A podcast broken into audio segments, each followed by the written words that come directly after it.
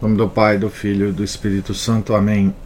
Ave Maria, cheia de graça, o Senhor é convosco. Bendita sois vós entre as mulheres, e bendito é o fruto do vosso ventre, Jesus. Santa Maria, Mãe de Deus, rogai por nós, pecadores, agora e na hora de nossa morte. Amém. São Felipe Neri, rogai por nós. Nossa Senhora de Fátima, rogai por nós. Em nome do Pai, do Filho e do Espírito Santo. Amém. Bom dia a todos. Nós estamos na página 293, no penúltimo parágrafo da página do livro sobre Paulo de Tarso, escrito pelo padre Joseph Rosen.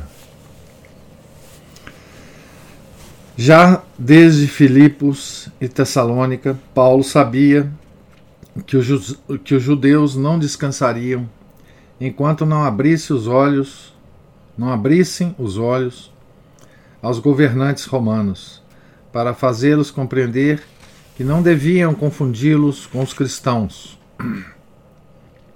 São eles, os cristãos, diziam, que minam a autoridade do Estado romano, recusando-se a praticar a religião oficial. No ano 64, sob o império de Nero, os judeus conseguiram de fato um bom êxito.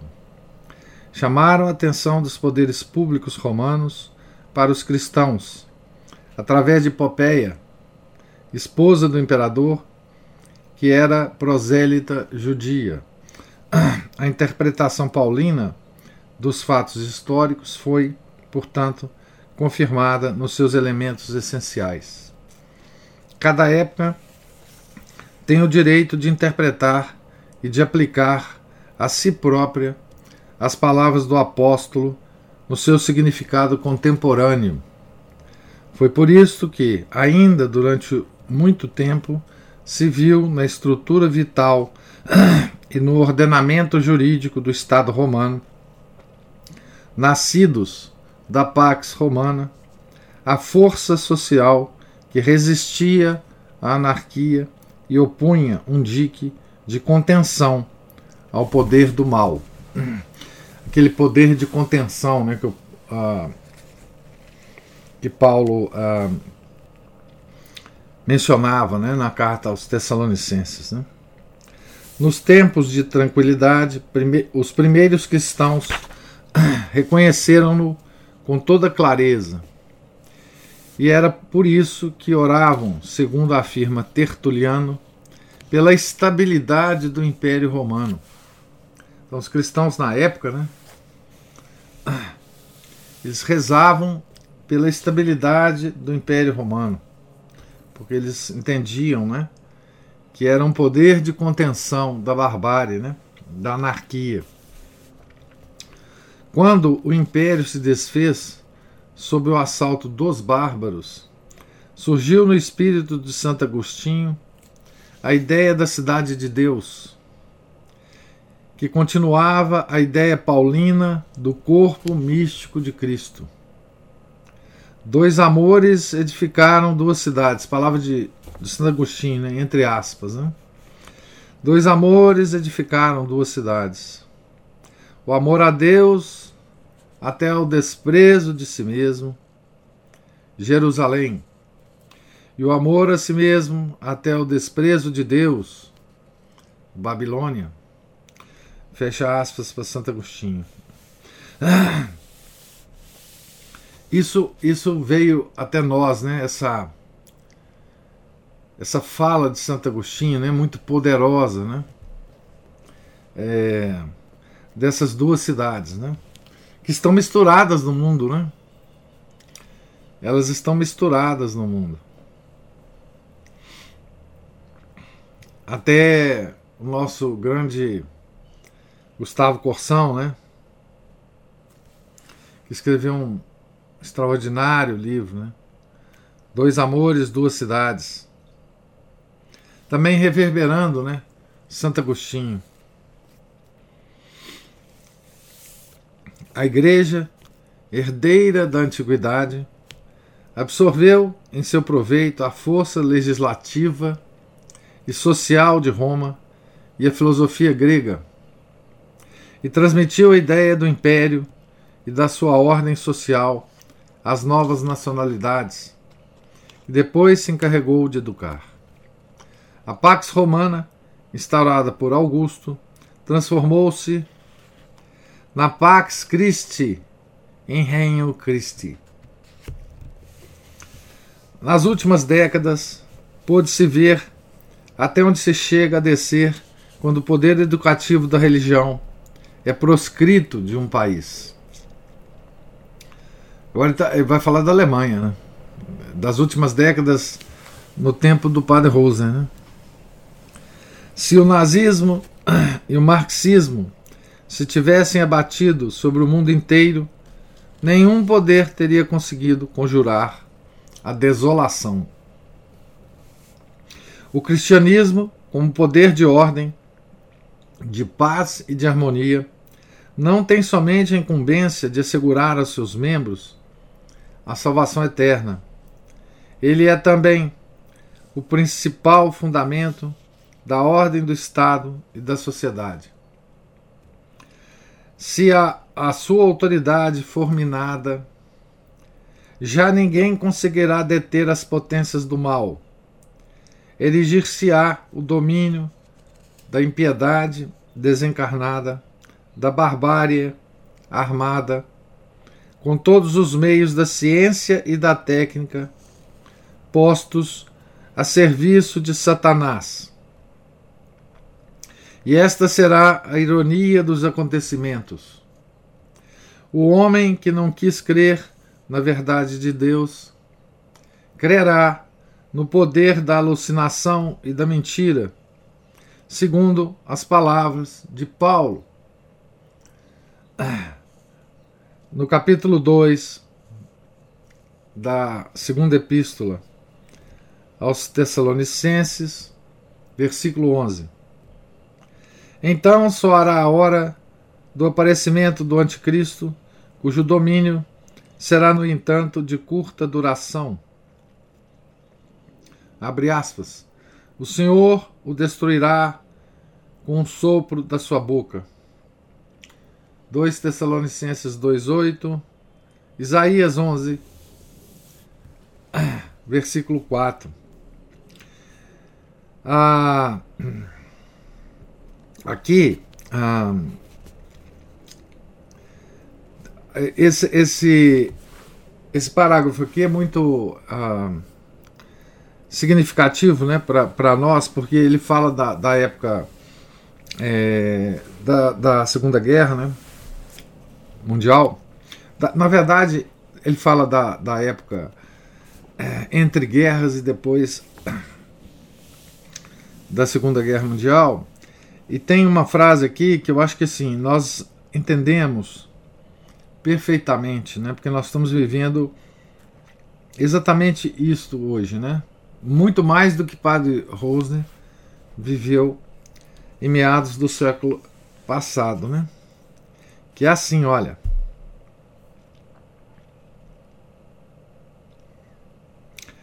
Se a sua autoridade, a do Estado, né, for minada, já ninguém conseguirá deter as potências do mal.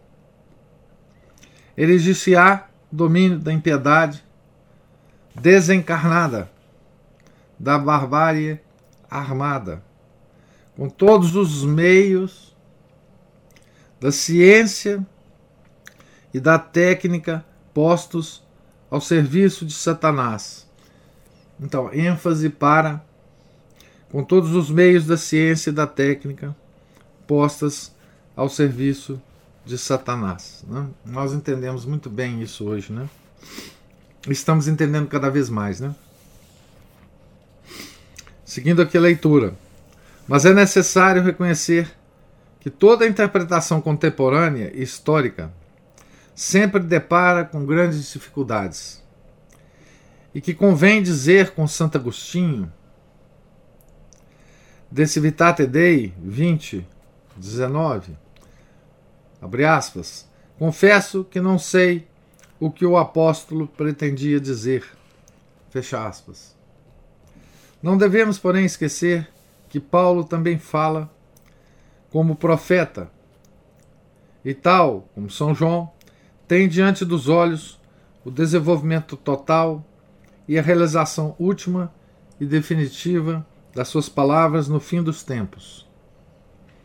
Para contornar as dificuldades, os exegetas atuais preferem a explicação escatológica, que situa os acontecimentos descritos por Paulo num plano superior para além da história.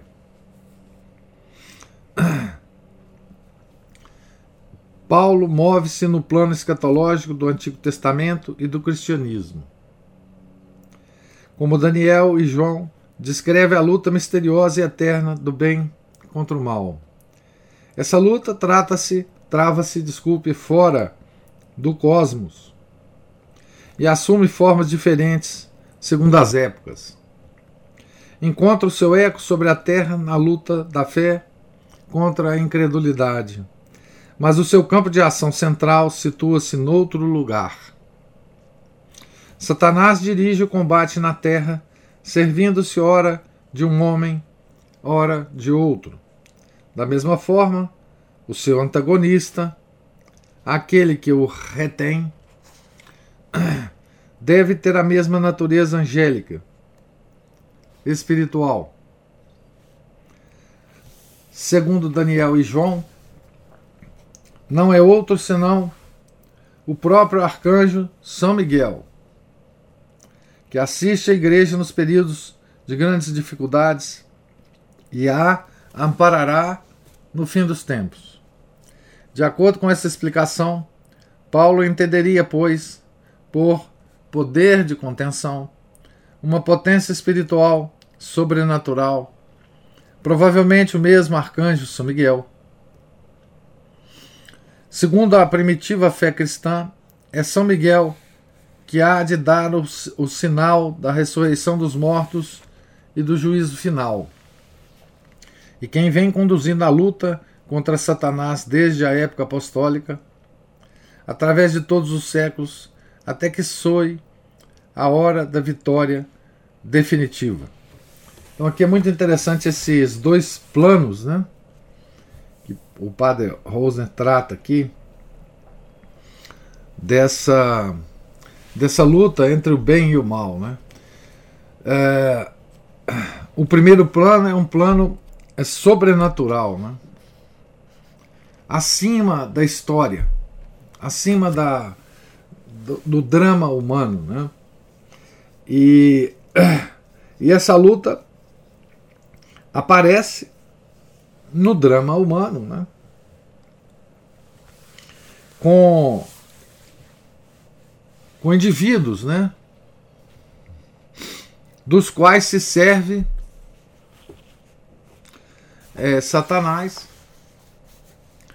ou dos quais se serve São Miguel Arcanjo. Então a luta é uma luta sobrenatural, né? que, que tem o seu reflexo, a sua dimensão no plano da natureza. Né? Verificamos assim como, a despeito do quadro tradicional hebreu, o espírito escatológico de Cristo e, portanto, de Paulo, nada tem de judaico. Está ausente a ideia do domínio universal hebraico, que desempenha um papel tão importante nos apócrifos Salmos de Salomão, na ascensão de Moisés, no Apocalipse de Enoque e no quarto livro de Esdras. O Messias não é descrito como um homem de Estado ou um general, como na escatologia judaica. Falta-lhe igualmente qualquer concepção de um reino político intermediário isto é, do domínio do Messias sobre o mundo inteiro, situado entre a era presente e a futura, como aparece no quarto livro de Esdras, capítulo 7, versículo 26. Tanto Jesus como Paulo só têm em conta os bens espirituais, e esses encontram-se desde já, em parte, em poder dos fiéis. Veja, a escatologia judaica, ela esperava, né, um homem de estado, né? Um homem que vai que vai transformar o estado judaico em estado universal, né? Lembra que Judas Iscariotes esperava exatamente isso de nosso Senhor Jesus Cristo, né? Que ele fosse um, um, um homem de Estado, né? E quando ele, Judas, é, percebeu, né? Que nosso Senhor estava, estava se entregando, né?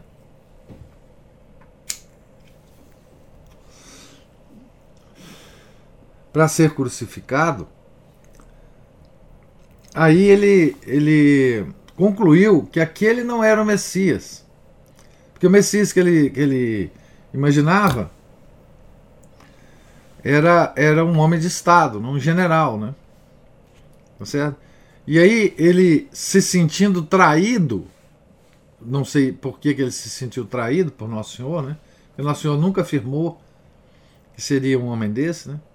ele o traiu então, né? e o vendeu por 30 dinheiros. Né?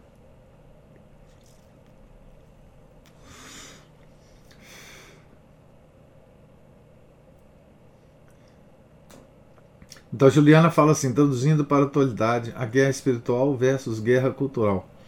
Pois é, é eu, eu já falei várias vezes para vocês, né? É, tem pessoas que colocam a guerra cultural na centralidade da guerra. Né? E esquecem esse plano superior da guerra. Que, que o padre Rosner bem, bem, bem enfatiza aqui. Né? Essa guerra que parece, que parece às vezes, uma guerra cultural neste plano aqui de baixo da história, né? Na verdade, é uma guerra espiritual, né? Se nós encararmos assim, tudo bem, podemos falar em guerra cultural, né? Mas normalmente o que se vê é as pessoas falando da guerra cultural como a principal. E esse é que é o, é o problema da, do conceito de guerra cultural, né? porque mais uma vez a coisa fica no plano é, do milênio, né? no plano do século. Né? É, na verdade, nós não temos que vencer uma guerra cultural, nós temos que vencer a guerra espiritual. Não adianta você se alistar né, na guerra cultural é, não estando alistado na, na guerra espiritual. Você se alista na guerra cultural quando você se alista na guerra espiritual, né? Não ao contrário. Né? Não ao contrário. Ah. Lembremos-nos, lembremos-nos, além disso, ah, a Juliana ainda fala aqui alguma coisa. Exato, já entendi assim. A analogia que fiz foi conforme o penúltimo parágrafo dessa página. Sim, sim. Né? Então, assim, a... é, é porque. Talvez por falta de compreensão, ou talvez por, por erro mesmo de conceito, né? Essa coisa da guerra cultural, ela, ela, ela passou a ser muito falada no, no, no, nos nossos meios, né? E aí nós corremos o risco de, de confundir uma coisa e outra. Né? Lembremos, além disso, de que Cristo prevê um longo período de tempo necessário para a evangelização dos pagãos. O, entre aspas, tempo dos gentios mais ainda, precisamente nos seus últimos dias na terra, dá ordem e conselhos nesse sentido. Também Paulo, à medida que avança em idade, conta cada vez mais com um longo intervalo para a missão cristã. A igreja instala-se pouco a pouco neste mundo e promove a sua transformação. O esquema tradicional dos judeus, a despeito da riqueza das suas imagens, logo se torna demasiado estreito e é necessário alargá-lo para que nele possa figurar o período de transição, que pode durar vários milênios, de uma cristandade na expectativa da parousia de Cristo. A grande tarefa de Paulo consistiu, portanto, em repensar o problema. Tarefa difícil, sem dúvida. O pensamento de que não seria testemunha da parousia, de que não se revestiria do corpo celeste da ressurreição, enquanto ainda em seu corpo terreno, arranca-lhe um suspiro.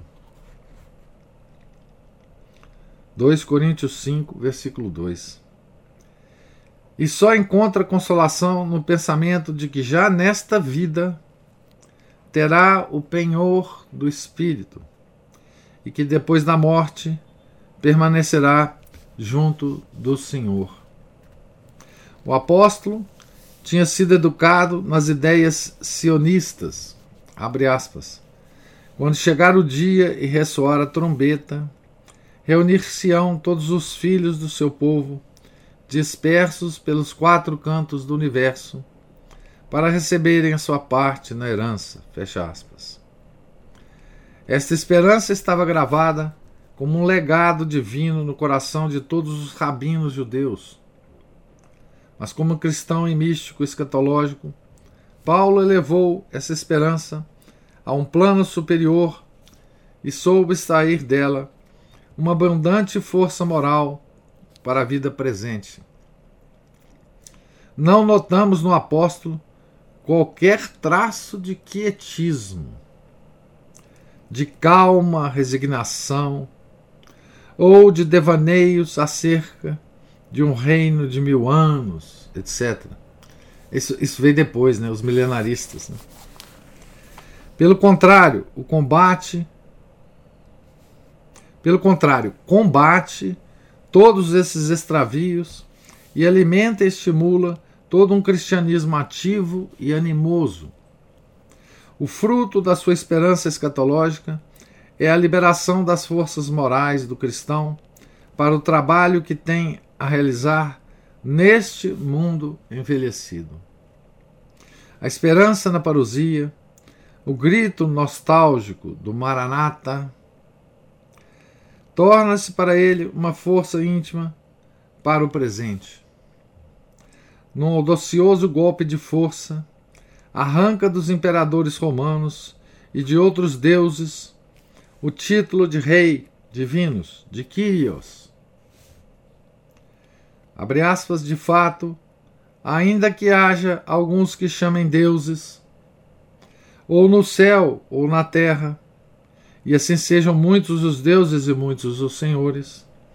Para nós, contudo, há um só Deus, o Pai, de quem tiveram ser, de quem tiveram ser todas as coisas, e nós, por Ele, e um só Senhor, Jesus Cristo, para quem todas as coisas foram feitas, e nós também por Ele. 1 Coríntios 8, versículos 5 e 6. É por isso que Paulo se opõe à desvalorização da vida presente, professada pelos sonhadores de Tessalônica. Lembra que eu falei para vocês, né? Que à medida em que nós ficamos muito preocupados com a vida futura, nós desvalorizamos a vida presente. Né? Então, essa preocupação com o fim dos tempos, o que ela faz com, conosco, né? se nós nos deixarmos levar por essa preocupação, é que a gente desvaloriza a vida nossa aqui e agora. Né? Então, Paulo fala isso para os sonhadores de Tessalônica, né? Segundo o apóstolo, a vida terrena do cristão tem uma dupla dimensão. Por um lado, é uma vida natural, profissional e civil, que o cristão partilha com todos os outros. E por outro, uma vida interior, a única real e verdadeira, mas oculta, que é a vida mística em Cristo. Esta segunda vida procede da intervenção atual em nós das forças do segundo período do mundo, a idade celeste, após a ressurreição. É por isso que ele fala que nós vivemos já é, de certa forma essa vida nova que nós teremos é,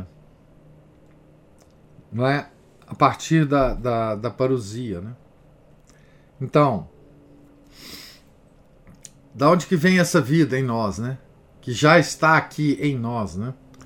Vem da intervenção atual. Atual aqui é em ato. Em ato. Das forças do segundo período do mundo. A idade celeste após a ressurreição. Abre aspas. A vossa vida está escondida com Cristo em Deus. Colossenses 3, versículo 3. A vida exterior não é uma vida aparente, muito pelo contrário. É arena de luta e lugar de prova. O cristão deve tomar parte em todos os assuntos da vida civil e cooperar na obra de transformação deste mundo segundo o espírito cristão. Então, nós temos uma vida civil, né? Nós temos uma responsabilidade para com esta vida. É, para esse tipo de assunto, né? Então não, não dá para fugir disso, né? Muita gente principalmente depois dos últimos dois, três séculos, né, adquiriram o hábito, é, muita, muita gente dentro, dentre nós católicos, dessa, dessa, desse sonho, né, de fugir da civilização, né? Vamos é, ah, digamos assim, é, recuperar um estado é, mais tranquilo de vida. Nós né? vamos viver fora do círculo civilizacional. Né? E é compreensível né, que, à medida que a civilização se decompõe, né, mas essa nossa vontade de sair dela aumenta, né? Mas Paulo nos chama atenção, né? O cristão deve tomar parte em todos os assuntos da vida civil e cooperar na obra de transformação deste mundo, segundo o espírito cristão. Não podemos fugir desse mundo. Né? Principalmente nessa hora em que as coisas se aceleram. Né? Nós temos que pensar que nós somos o sal do mundo. Né?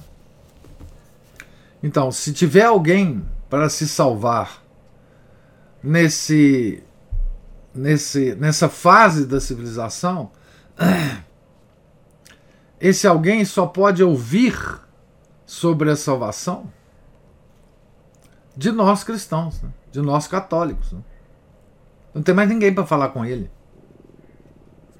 Né? Se nós fugirmos, nós estamos decretando a perdição dessas almas que podiam, de alguma forma, se beneficiar do nosso trabalho. Né? Portanto, quando Paulo escreve, abre aspas, quanto a nós, somos cidadãos do céu. Filipenses 3, 20. Não pretende de modo algum proibir a participação do cristão na vida política, nem deixar a política para os pagãos. Aliás, esse problema não se apresenta ao espírito do apóstolo. Uma concepção cristã do Estado, ou mesmo a ideia de uma política cristã ativa, encontravam-se ainda inteiramente fora do campo visual e das possibilidades da igreja primitiva. No entanto, esta não se teria oposto, por princípio, a essas ideias. Se o cristão pertence a dois mundos, é obrigado a oferecer lealmente os seus préstimos ao Estado na medida em que ocupa uma posição na ordem social. Porque também o Estado, como São Paulo frisa na Epístola aos Romanos, capítulo 13, versículo 1, é uma ordem humana instituída por Deus. Isto explica porque, quando o representante das forças romanas em Cafarnaum procurou Cristo, o Senhor não o obrigou a renunciar à sua função para converter-se. Pedro procedeu da mesma forma com relação ao centurião Cornélio. E o próprio Paulo não aconselhou o procônsul Sérgio Paulo a pedir demissão do cargo. Mais tarde, quando o cônsul Flávio Clemente, marido de Domitila, se recusar a aceitar um cargo público por ser cristão e for executado por ordem do seu, primeiro, do seu primo, o imperador Domitiano, a sua atitude encontrará explicação nas circunstâncias particulares da sua época e nos perigos a que então se expunha um funcionário cristão e certamente não pode ser tomada como modelo para todos os tempos. O problema do estadista cristão e da política cristã só se levantaria no tempo de Constantino. Em resumo, poderíamos afirmar toda a concepção paulina do mundo, tal como a de Cristo, é fundamentalmente religiosa. O mundo e tudo o que há nele, mesmo o ordenamento civil e político, é de origem divina. A tarefa do cristão consiste, pois, em dar a Deus o que é de Deus, em buscar o reino de Deus, mas cumprindo, ao mesmo tempo, integralmente os deveres relativos à ordem terrena. Os deveres de Estado, né? Por outro lado, porém, depois da invasão do pecado, o mundo transformou-se num campo de batalha dominado pelas forças demoníacas, e assim o cristão encontra-se continuamente num estado de tensão entre a era antiga, com a sua idolatria demoníaca, da razão de Estado, tida como fundamento último da ação e do direito, e a nova era, a do reino de Deus, com as suas exigências de liberdade de consciência. Mas Cristo redimiu somente o indivíduo e não o Estado como tal. Portanto, recai sobre cada homem, em particular, a responsabilidade de fazer com que as instituições políticas e sociais se deixem impregnar pelas forças cristãs da salvação. A questão de uma política cristã só é afirmada, portanto, como uma possibilidade e a sua realização prática depende, na verdade, do grau de cristianização das instituições. Esse sonho de uma completa fermentação e cristianização das formas estatais de uma plena harmonia entre a política e a, e a religião, pareceu estar a ponto de se realizar apenas durante alguns breves períodos de tempo, os melhores da Idade Média.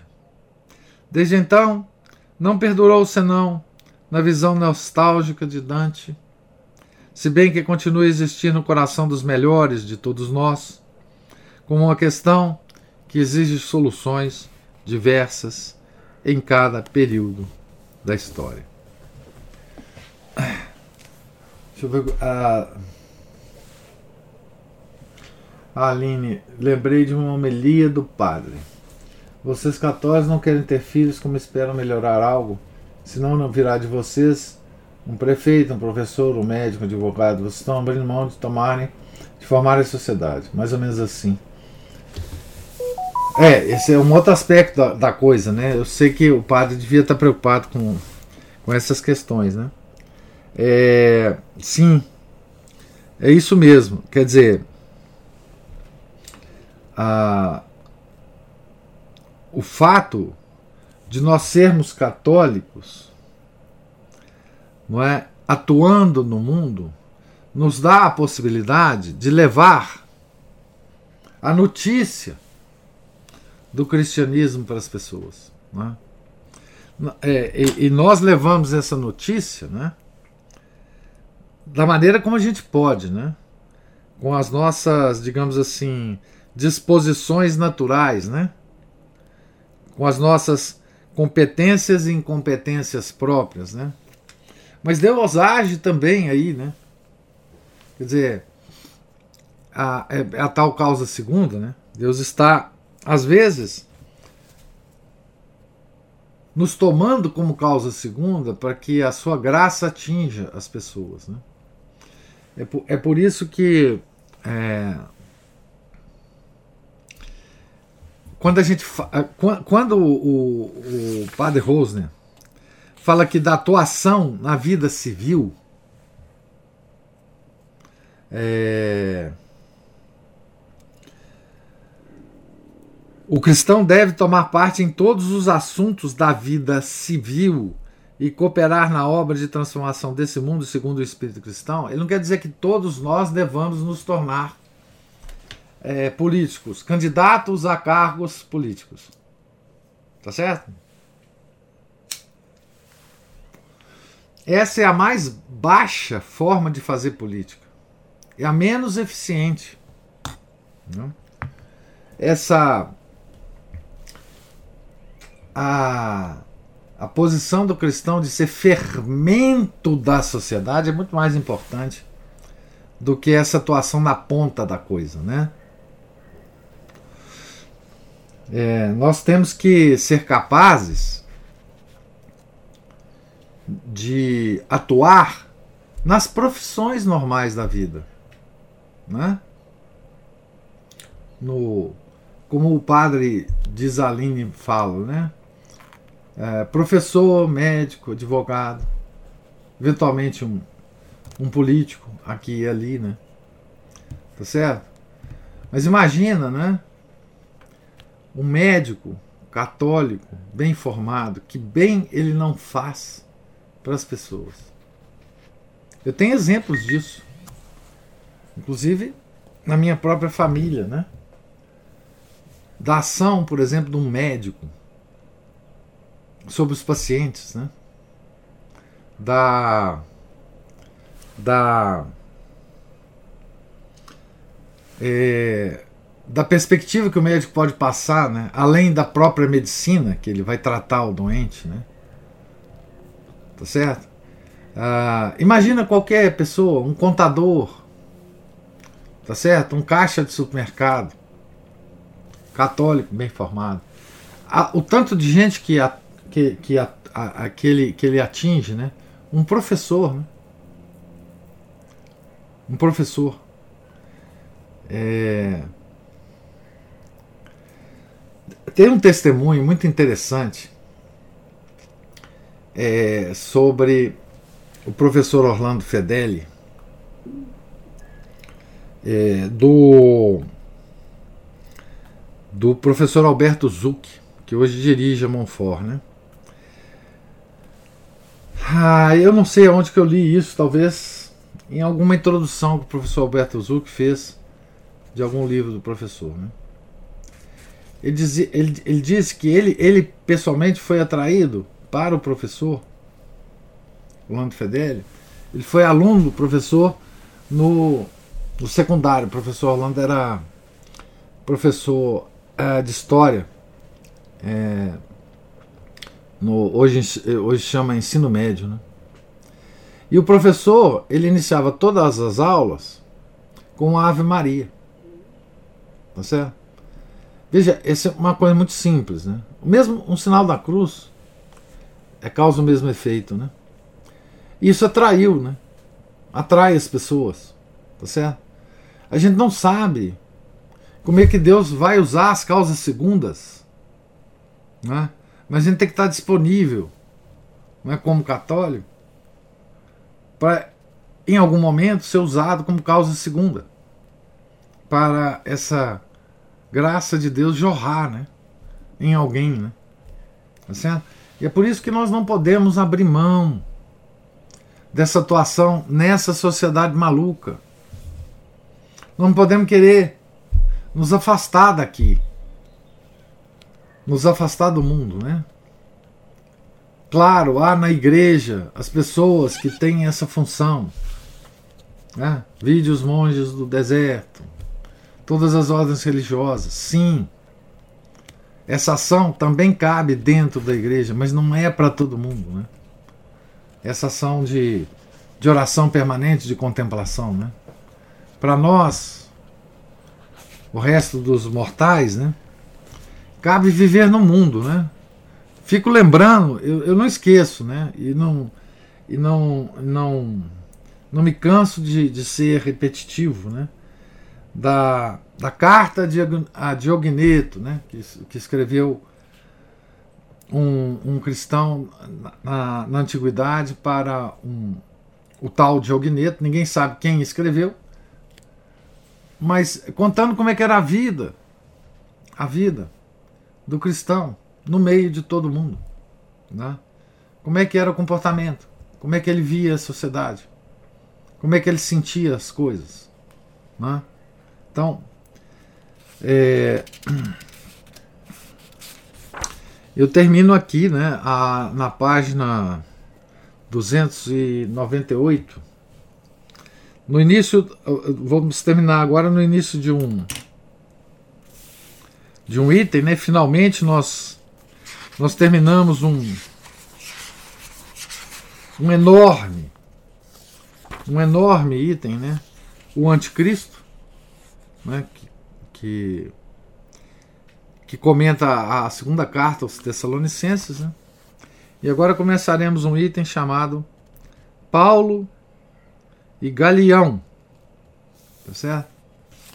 Vamos é, tratar disso, se Deus quiser, na próxima aula. É o último item do capítulo que descreve a segunda viagem de missão de Paulo. Né? Vamos logo, em algum momento essa semana, começar já a terceira viagem de missão de Paulo. Certo? Então, a... pergunto se vocês têm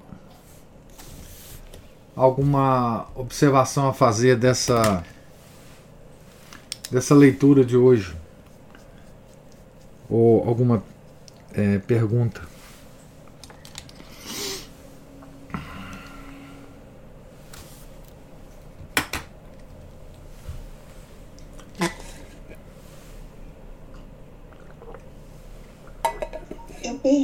Aqui, professor, o lugar onde o senhor falou alguma coisa sobre os judeus estarem esperando aquele, aquele salvador político, né?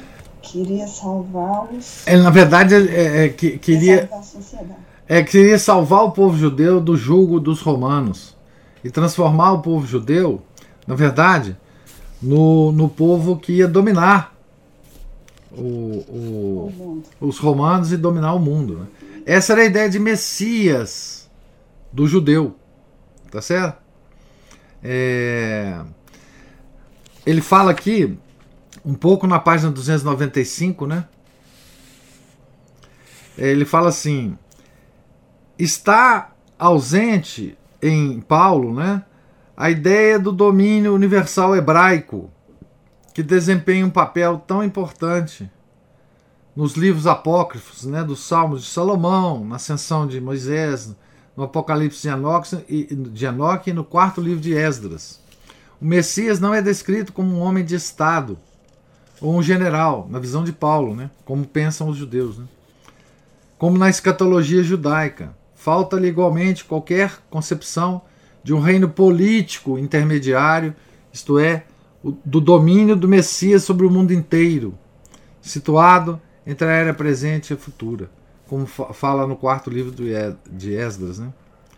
Tanto Jesus como Paulo só têm em conta os bens espirituais, e estes encontram-se desde já, em parte, em poder dos fiéis. Então, o, o, a escatologia paulina ela se distancia aí da judaica, né? E, e Paulo, na verdade, ele funda, né?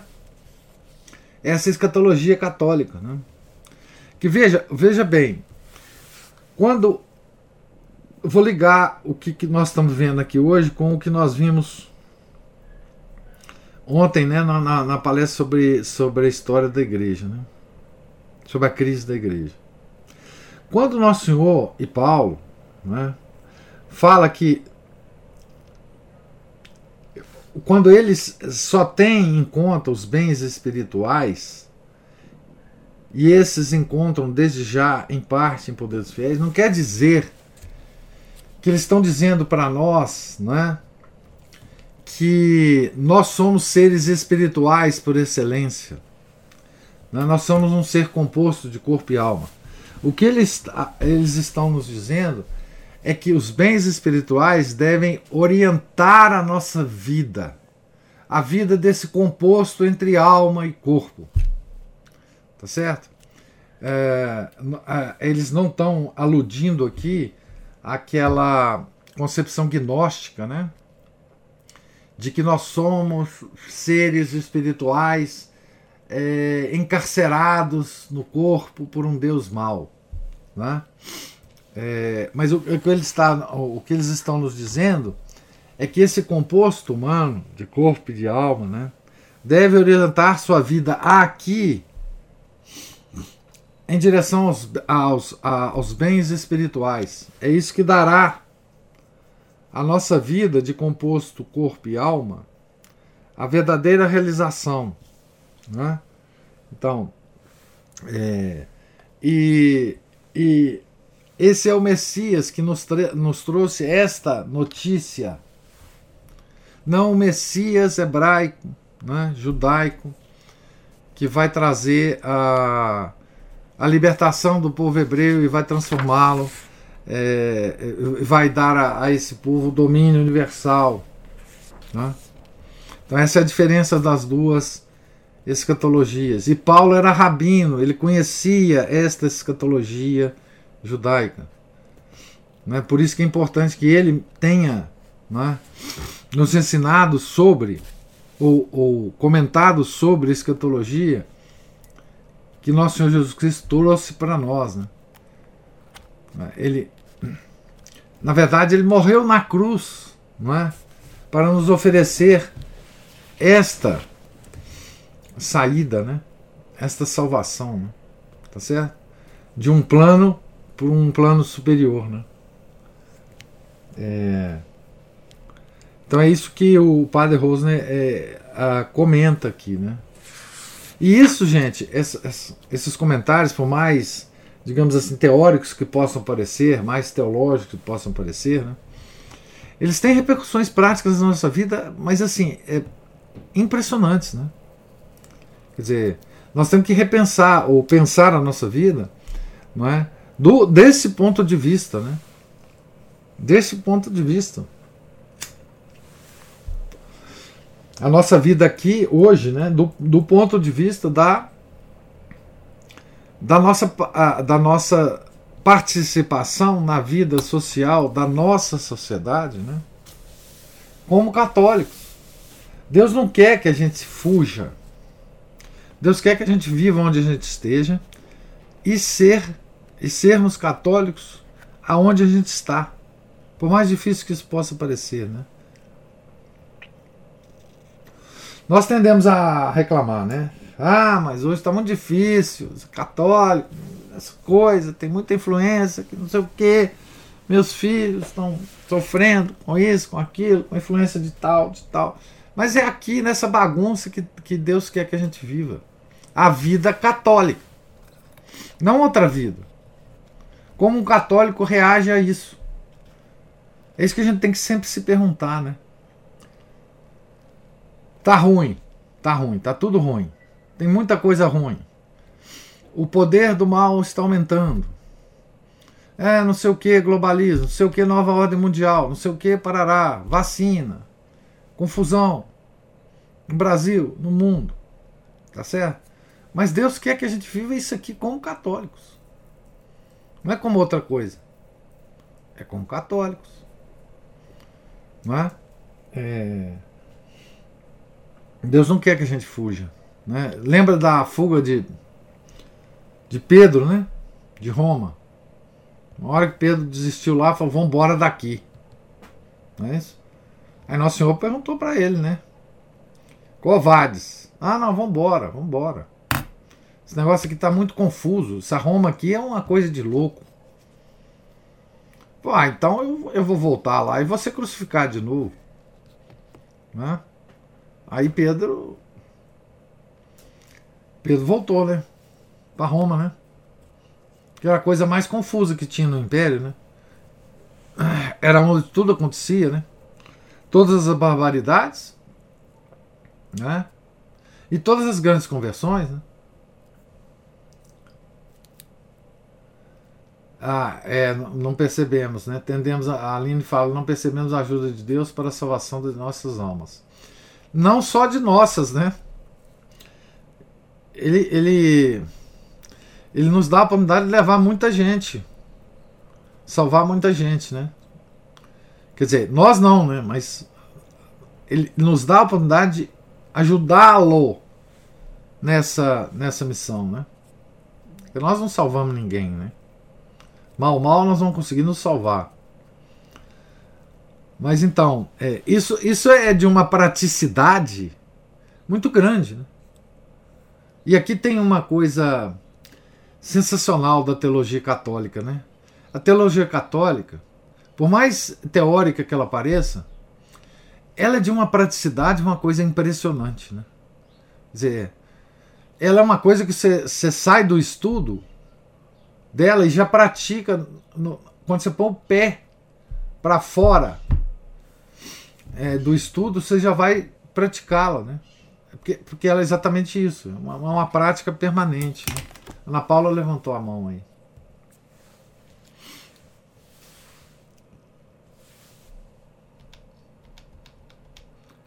É que eu não posso, é que eu não, não consigo deixar de pensar que a guerra é mesmo espiritual, né? Porque o que diz aqui, ó, que eles estavam lutando por um domínio do Messias sobre o mundo inteiro, eles e os descendentes deles estão fazendo isso até hoje. Mas é, uai. É porque não mudou, né, Ana Paula? A concepção deles ainda é essa. Porque eles não aceitaram o verdadeiro Messias. Não é? O verdadeiro Messias eles nunca aceitaram. Né? Então, o povo escolhido por Deus, né, não entendeu o plano de Deus para eles. Né? É, porque as profecias sobre a vinda do Messias são abundantes no Velho Testamento. Paulo sempre levantava essas profecias. Né? Só que ele alertava: olha, não é o Messias que vocês estavam esperando. Né? Foi um escândalo Nosso Senhor ter morrido na cruz para os judeus que esperavam um salvador é, político, general, né? Eles, eles, eles, por isso que Paulo fala que, que a cruz é escândalo, né? Porque eles não esperavam isso. Fala, pô, mas que, que herói que é esse, pô? Que, que, que, que, que Messias que é esse que vem aqui e, e, e o Império Romano é, e, e, a própria sinagoga né, consegue, consegue é, é, crucificar, né, consegue bater, consegue, é, é, enfim, flagelar, e o cara aceita. É, isso não tem jeito, isso é um escândalo. Né? Sim, Ana Paula.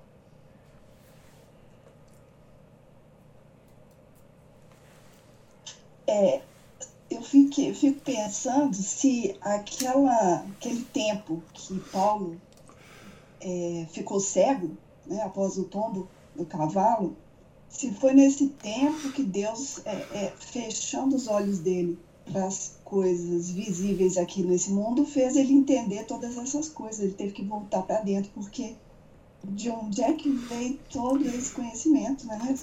É, do Espírito Santo, né? Não, não, não, não, não esqueça, não, Paulo, não se esqueça, né, que tem o período da cegueira, obviamente, que ele deve ter tido grandes revelações, mas tem um período de três anos no deserto, né? Que ele passou, tá certo? Assim, porque é a transformação de Paulo de um rabino para um dos pilares da igreja, ela teve que se dar não é? no tempo humano de Paulo. Deus teve que ter paciência, ele sempre tem uma enorme paciência conosco, né?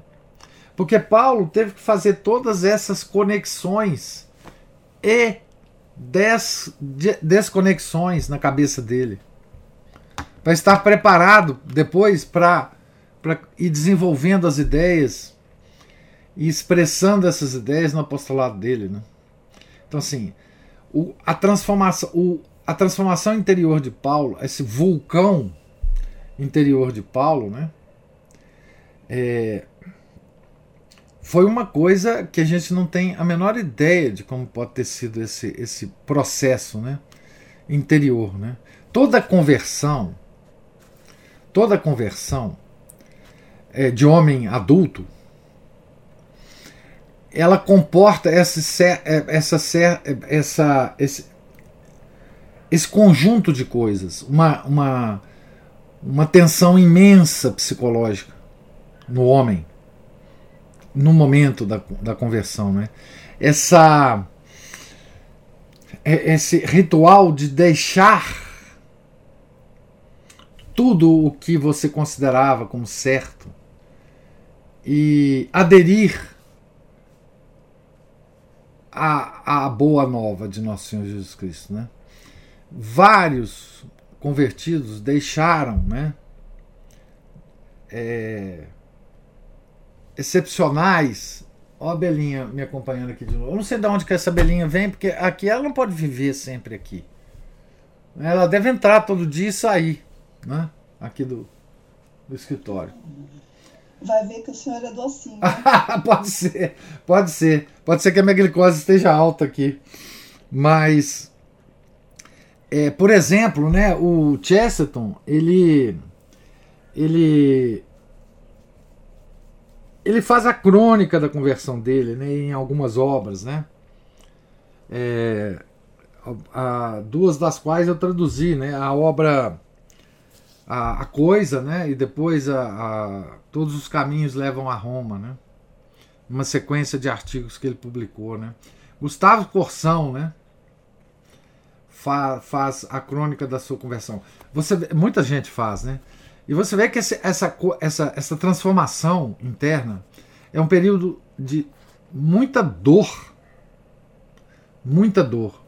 É um período de de crucificação, é, como diz o o próprio apóstolo, né? De crucificação do homem velho, né? Então, Paulo, puxa, Paulo é o, o protótipo disso, né? É, essa, essa conversão de Paulo é, é, exatamente o protótipo de todas as outras conversões, né? É, do, do, do, do, do, do, homem adulto, né? Do, do, enfim, daquele que viveu uma vida completamente é, é, fora é, do, do catolicismo e depois entra nesse, nesse mundo católico e ele precisa. Quer dizer, um, é, é, como se o, a pessoa tivesse no escuro e entrasse de repente num ambiente muito iluminado. Né? Ele não verá nada. Então ele precisa de um tempo para a visão dele se adaptar à luz, né? à luz da, da Igreja Católica. E, e ele então se ver, ver retrospectivamente a escuridão em que ele vivia. Né? Essa, essa coisa do Paulo deve ser uma. Quer dizer, nós não temos crônica disso. Né? Nós só podemos fazer conjecturas aqui pelas mãos do padre Rosa, né? Que já fez para nós aqui, como pode ter sido esse período. Assim, eh, para depois surgir o Paulo renascido, né? o Paulo cristão, é, o cristão que nos deu tanta, tanta coisa. Né? Como que essa, que essa obra de Deus em Paulo, né?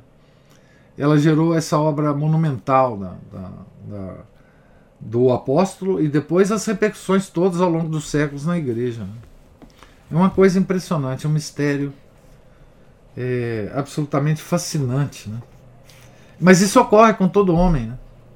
recém-convertido. Né? Essa mudança de perspectiva né? e, e de.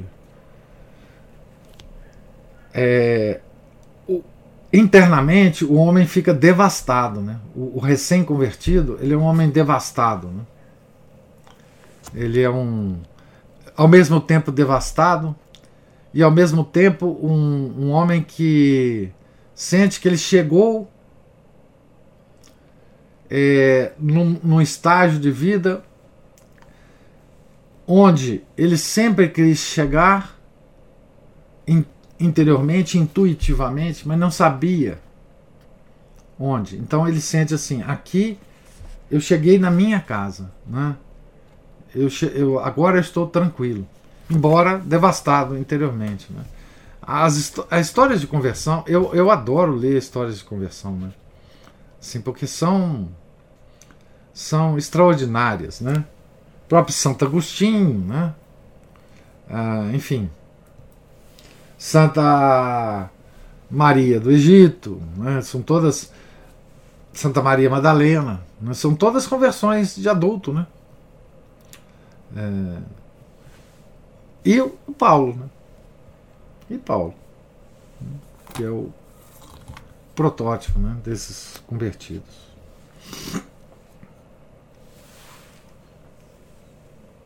Mais alguma Observação? Então, Deus lhes pague aí a presença, paciência. É, tenham todos um santo dia. Amanhã, se Deus quiser, nós voltaremos. Tá certo? Fiquem todos com Deus. Em nome do Pai, do Filho e do Espírito Santo. Amém. Ave Maria, cheia de graça, o Senhor é convosco. Bendita sois vós entre as mulheres, e bendito é o fruto do vosso ventre, Jesus.